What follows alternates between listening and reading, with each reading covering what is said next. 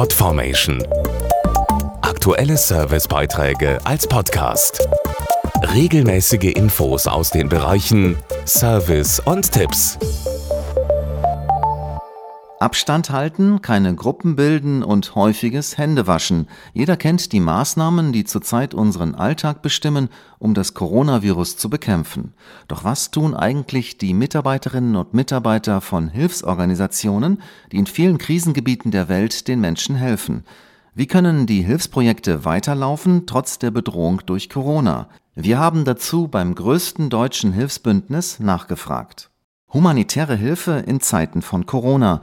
Was das bedeutet, beschreibt Manuela Rosbach von Aktion Deutschland hilft, einem Bündnis aus 23 deutschen Hilfsorganisationen. Die Beschränkungen unserer Arbeit sind von Land zu Land sehr unterschiedlich. Während in Ländern, wo die Epidemie gerade am Höhepunkt ist, vorläufig wenig bis gar keine Hilfsmaßnahmen stattfinden, geht die Hilfe in anderen Ländern ungehindert weiter. Humanitäre Hilfe ist Hilfe in Krisensituationen. Das kennen unsere Helferinnen und Helfer.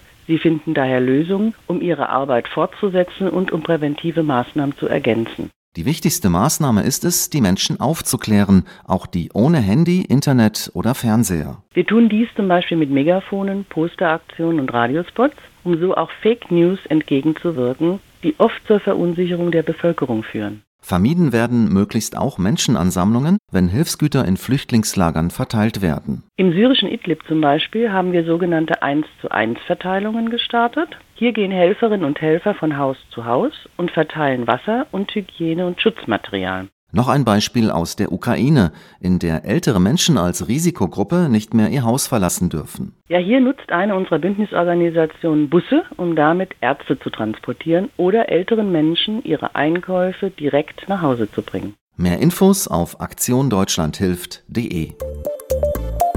Podformation.de Aktuelle Servicebeiträge als Podcast.